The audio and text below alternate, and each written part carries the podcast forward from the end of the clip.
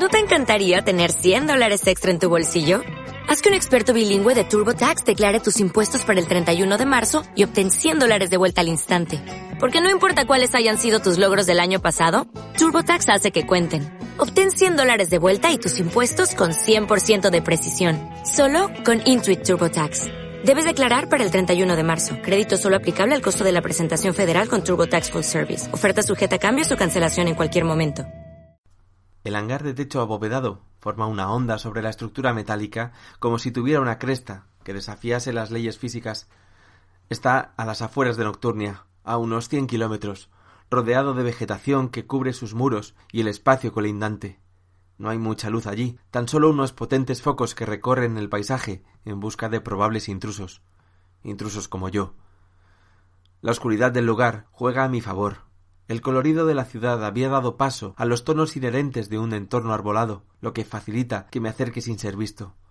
No hay mucha vigilancia, tan solo un par de dogmáticos armados en la entrada y un vigía en una torreta cercana que está más preocupado por cómo acomodarse en su puesto que en hacer su trabajo.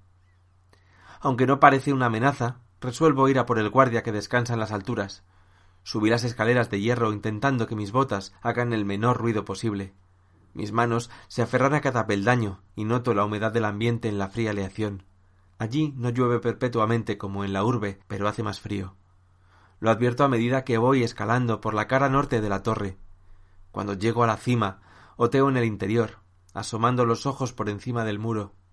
No hay peligro. El dogmático está cabeceando como un bebé adormilado. Subo a la plataforma y, sin que se percate de mi presencia, le doy un golpe en la nuca que convierte su sueño en un descanso más profundo. Lo ato de pies y manos con unas bridas automáticas que se cierran sobre sus muñecas y sus tobillos. Lo amordazo y saco mi cuchillo de su vaina. Realizo un corte en la parte trasera de su cuello y extraigo el marcador. Me dejo caer por la escalera, haciendo presión a los lados con mis botas y con los guantes. Cuando llego al suelo, me dirijo a la puerta. Compongo una expresión seria y autoritaria, cuando estoy conforme, salgo de la oscuridad a la vista de los guardias. Los saludo con toda la pompa del protocolo dogmático. Mi actuación es impecable, pues, a pesar de no conocerme, me devuelven el gesto.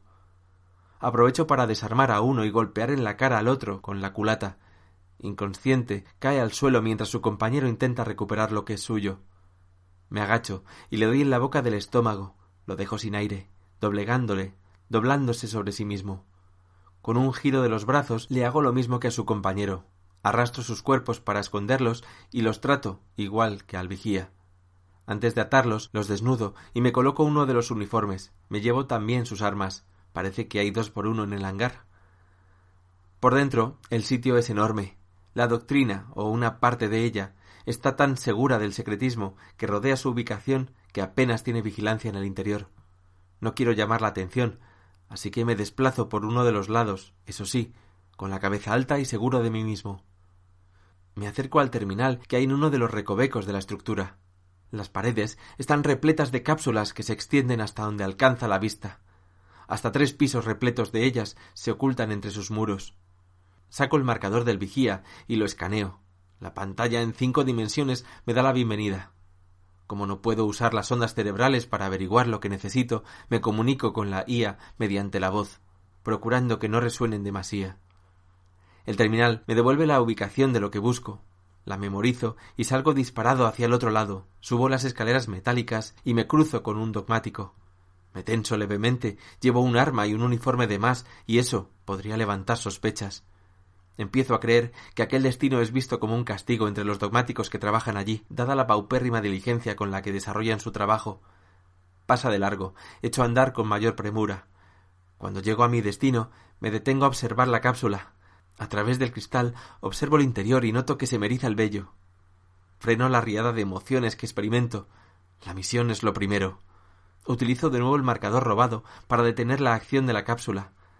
Esta se abre y la tapa se desliza hacia un lado. Mi hermano despierta y me mira desorientado. Roy, me dice incrédulo. Asiento. Tengo unas ganas increíbles de abrazarlo, pero la prioridad es escapar de allí. No sé en qué punto de su bucle mental le he extraído, pero sí sé que no hay mucho tiempo para explicaciones. He tardado diez años en dar con él desde que supe la verdad sobre los sensoriales. Lo único que le digo es que ha estado viviendo una mentira, una proyección programada en su cerebro para aprovecharse de su don. Con mucho esfuerzo le ayudo a vestirse. Necesito que actúe con normalidad, pero sus extremidades no le responden como deberían. Demasiado tiempo inactivas. No me doy por vencido. Aunque tenga que arrastrarlo, sacaré a Max de allí y luego acabaré con la facción corrupta de la doctrina, liberando a todos aquellos inocentes que su inmoralidad había retenido. Los dos lo haríamos, y sé por dónde iba a empezar. Pronto, Ava pagaría por lo que había hecho a mi familia.